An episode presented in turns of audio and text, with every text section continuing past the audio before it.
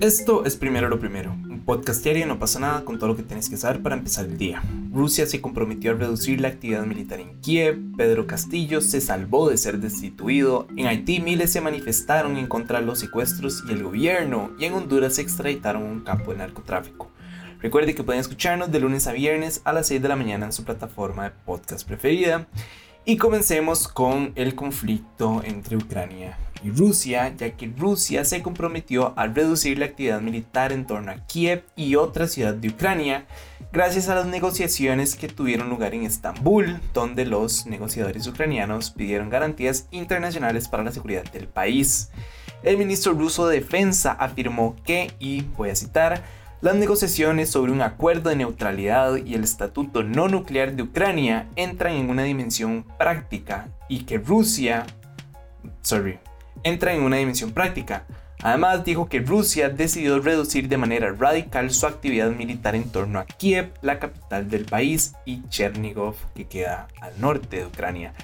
De hecho, el negociador ucraniano David Arakamia dijo que ahora existen condiciones suficientes para una cumbre entre el presidente ucraniano Volodymyr Zelensky y el de Rusia Vladimir Putin, lo cual sería pues un avance bastante importante en todo este conflicto, una reunión entre Zelensky y Putin pues es un buen augurio de que las cosas van y pues relativamente positivas y en un buen camino, lo cual pues es bastante bueno en realidad para el resto del mundo. Por su parte, Zelensky afirmó que vio señales positivas en las negociaciones de Estambul, pero aseguró que no reducirá sus esfuerzos de defensa ante la invasión rusa, mientras que los mandatarios de Reino Unido, Estados Unidos, Francia, Alemania e Italia urgieron a sus aliados a no bajar la guardia. Y obviamente es entendible, eh, una negociación es eso, una negociación, no es un pacto, no es nada firmado, no hay un tratado por medio, nada más. Fue como que se está avanzando bastante bien en las negociaciones. Quién sabe cuáles serán los, los puntos que ya establecieron. Yo por ahí leí unos, pero no los he podido confirmar. Entonces prefiero no decirles cuáles son los puntos que leí para no hacer como fake news y reportarles cosas que no están confirmadas. Eh, pero si llegaran a ser esos puntos que yo leí, pues en realidad son lo mejorcito, lo que pudo haber salido de toda esta eh, situación, pero obviamente eso no significa que Ucrania nada más va a, no sé, bajar sus armas y decir, bueno, ahora sí, ya esta negociación fue super tuanis, entonces de ya podemos relajarnos. Eh, obviamente Estados Unidos, eh, la OTAN, Reino Unido, Francia, Alemania, tipo, bueno, todos forman parte de la OTAN. Em, pero obviamente ellos tampoco van a estar ahí como, ah, sí, que tuanis, ya todo está, está muy bien. De hecho, Joe Biden dijo como, de que realmente hay que ver si Rusia cumple con su parte del trato. Obviamente, digo, uno nunca sabe, uno nunca sabe qué pasa por la cabeza de nadie y puede que sea un truco más como para intentar aligerar la situación y nada más después de hacer un contraataque ahí fuertísimo y dejarse Ucrania. Repito, uno nunca sabe, ojalá esa no sea la situación, ojalá y realmente se pueda llegar a un pacto para detener este conflicto que y no sé ustedes, pero a mí me tiene ya un toque harto. Y obviamente yo no estoy viviendo una situación tan fea como una familia ucraniana, que puede que se me haya muerto la mitad de mi familia. Bueno, ni siquiera muerto, me la hayan asesinado o que mi casa haya caído. Pero digo, obviamente eso tiene repercusiones directas en mí y en mi forma de, vivir. Entonces, no sé, nada más estoy como un poco... Y ya me tiene un poco asqueado como todo el tema, estoy cansado de ver las injusticias que hay y que se han cometido los asesinatos, la gente sufriendo, el dolor, las imágenes, los videos, todo eso obviamente tiene efectos sobre la psicología y la parte emocional de una persona. Em, y creo que estamos en un momento en el que lo último que necesitamos es, como más de esas imágenes tan negativas. Eh, yo realmente tengo la esperanza de que esto se pueda resolver de una manera relativamente pacífica y democrática. Em, y pero uno nunca sabe repito, yo de verdad espero que esta sea la solución y espero que este acuerdo sí se llegue a dar y ojalá una, una reunión entre Zelensky y Putin, no sé, eso creo que es como lo mejor, como el, el mejor augurio de que algo está pasando bien, ¿saben? O sea, como que, como que realmente está avanzando con toda esta, esta situación y, ojalá no escale a más eh, una escalada pues militar más grande por parte de Rusia o no sé, un levantamiento armado en, en Rusia, dentro de Rusia no sé, hay muchas cosas que pueden salir mal, pero esperemos que la única que puede salir bien, pues salga bien. En otros temas, ayer les hablaba pues de la decadencia de América Latina y mencioné Haití, que está pues viviendo una situación bastante complicada. De hecho, en las últimas horas, miles de personas se manifestaron pacíficamente en la capital haitiana, que es Port-au-Prince, contra los secuestros y contra el primer ministro, al que denuncian como incompetente para garantizar la seguridad de la población frente a las bandas criminales. Según la AFP, uno de los manifestantes dijo, y cito, estamos cansados de recibir balazos, de ser secuestrados, le estamos pidiendo al señor Ariel Henry, como ha demostrado que es incapaz que deje el poder. Como les decía ayer, Haití ha estado pues, durante meses bajo el dominio de pandillas al punto de que día a día se reciben entre 5 y 10 reportes de personas secuestradas, lo cual es muchísimo. Y no piensen que nada más eh, que se está secuestrando a multimillonarios o a extranjeros que llegaron a vacacionar a Haití. No, ahí está secuestrando a todo el mundo, indiferentemente de cuál es su clase social. Eh, por ahí estaba leyendo que según reportes, ya a partir como de las 6 de la noche las calles están vacías porque nadie quiere salir porque es súper peligroso.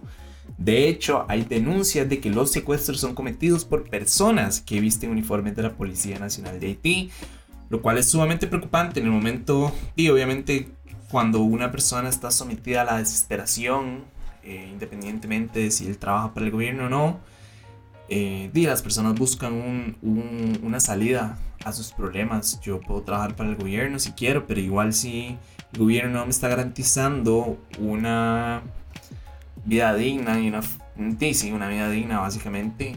Eh, y uno como persona busca sobrevivir y busca mejores condiciones y, supongo que por eso es que la misma policía está, secuestrando personas porque están desesperados por, salir adelante y Haití ha pasado palo, suena feo, pero Haití ha pasado palo por muchísimos años. Eh, si no es golpeado por una catástrofe natural, ya sea un terremoto o un tsunami o, lo que sea, eh, y está hundido en corrupción, y si no es corrupción, está hundido en narcotráfico, o peor aún, es un narcoestado ahí gigante. Eh, o bueno, las mismas pandillas, como les decía ayer, y la gente está muriendo por, por comida, por gasolina, etcétera. La situación es muy, muy, muy difícil en Haití. Eh, obviamente también tenemos todo el tema del COVID. Entonces, digo, obviamente las personas están buscando una, digo, un estilo de vida un poco más digno. Y eh, un poco no, mucho más digno. Y por eso es que se está manifestando. Y si el gobierno obviamente no me puede garantizar que voy a, que voy a tener un mejor estilo de vida, entonces, sí, mejor que no estorbe y buscar a alguien que sí me pueda ayudar, creo. No sé, me parece. En otros temas de los que estaba hablando ayer, eh, bueno, les comenté que estaba todo este debate en torno a la institución del presidente de Perú, Pedro Castillo. El problema es que pues no tenemos la información completa porque todavía estaba llevando a cabo el, el debate. Pero bueno, oficialmente Pedro Castillo se salvó. Luego de un debate de más de 8 horas, solo 55 legisladores votaron a favor de la institución, 54 en contra y 19 se abstuvieron. Y pues para ser destituido necesitaba 87 votos. Entonces, y no, nada, se salvó por poco. La vio, la vio cerca. Em, según medios peruanos, por ahí estaba viendo que, que en realidad era casi seguro que no lo iban a destituir, porque ya se hablaba ahí como por debajo de la mesa y que no iba a tener apoyo, etc. Pero igual eso no quita que sea un debate que haya puesto en vela a un país como Perú, que ha pasado una inestabilidad política bastante, bastante grande. Si no me equivoco, en cuestión de meses tuvieron así como a cuatro presidentes. Es y pues obviamente es una situación súper complicada. Em, pero bueno, Castillo se salvó. así como a muchas personas les gusta que no le hayan destituido, a otro montón probablemente y pues no les guste que no lo hayan hecho. Eh, por ahí también estaba viendo que él invitó como a todos esos legisladores que, que votaron en contra de él a, a, que se acercaran y que conversaran para, para salir adelante con el país, etcétera, etcétera. Pero hay que ver qué sucede. Una destitución siempre es, es un. O bueno, un pedido de destitución siempre es un tema que genera mucho. Em, mucha separación a nivel nacional. Obviamente, si yo sé que hay una persona específicamente que pidió que me destituyan, obviamente Castillo no va, no va a ver bien a esa persona. Eh, sí, pero yo creo que en este momento, alrededor del mundo, no solo en Perú, lo que necesitamos es como unión, eh, que más personas trabajen juntas a favor de un bien común y no a favor de un interés personal. Entonces, sí, yo no sé si yo estoy viendo ahorita una nube deseando que todo salga bien, pero espero que, que este también, pues, sí, logre salir adelante. Creo que Perú y la ha pasado fea en los últimos meses. Em, entonces, sí, un poco de estabilidad política no, pues, no quedaría mal. Y ya para ir cerrando, voy a actualizar otro tema de ayer. Ayer también les conté que se aprobó la extradición del expresidente de Honduras Juan Orlando Hernández. Y si bien aún no se ha reportado si el trámite de deportación de Hernández ya está listo, el que sí quedó listo y extraditado fue Oscar, fue Oscar Fernando Santos Tobar, que es un capo del narcotráfico. Santos está acusado de conspirar para la fabricación y distribución de 5 kilogramos o más de cocaína con el conocimiento de que sería introducida a Estados Unidos, así como otros delitos en la Corte del Distrito Este del estado de Texas. Eh, este señor también es un, es un reflejo narcoestado que ha estado pues gobernando Honduras durante muchísimos años. Yo ahora estaba viendo unas entrevistas que se le estaba haciendo como, bueno, eran unos censos más bien que se le estaba haciendo a, a hondureños eh, para hablar sobre la extradición de, de, Juan Orlando Hernández. Y ustedes vieran la cara de desesperación de las personas de decir como, man, necesitamos...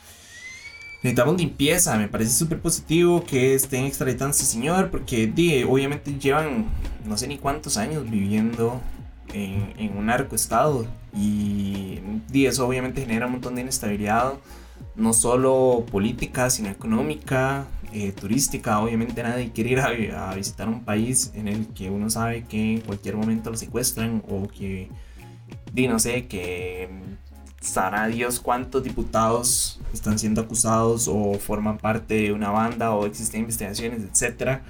Entonces, di, poco a poco pareciera como que se va limpiando todo el, el, el caquero que hay en Honduras. Em, pero siempre, como siempre dicen, y a veces ponen a una persona, y una persona como que, que caiga para que otras 100 queden libres. Entonces, de quién sabe si este será uno de esos casos, como Tommy, le regalamos un pez gordo, pero hay cinco más atrás de Juan Orlando Hernández o este señor Oscar Fernando Santos de que siguen manejando y que siguen moviendo la política nacional como les dé la regalada gana. Em, igual que lo que decía con Perú, creo que un poco de estabilidad en el país no quedaría mal, un poco de estabilidad en la región no quedaría nada mal. Em, y sí, creo que ya es buen momento de que Centroamérica y que América Latina pues logre como estabilizarse un poco. Creo que la hemos estado pasando mal los últimos años y un poquitito de estabilidad y de saber como que la economía va a aumentar en, los países y que en temas sociales también vamos a avanzar más, pues no caería mal. Repito, yo no sé si estoy viendo como en un sueño ahí súper utópico, pero mi sueño es que América Latina logre como salir de esta bola de caca en la que estamos metidos desde hace, de, pues desde hace años. Pero bueno, eso fue todo por hoy. Su apoyo hace posible primero lo primero. Recuerden que pueden apoyarnos en patreon.com slash no pasa nada oficial. Y para seguir informándose recuerden suscribirse a nuestro newsletter diario que pueden encontrar en nuestras redes sociales. De nuevo, gracias y me escuchan mañana. Chao.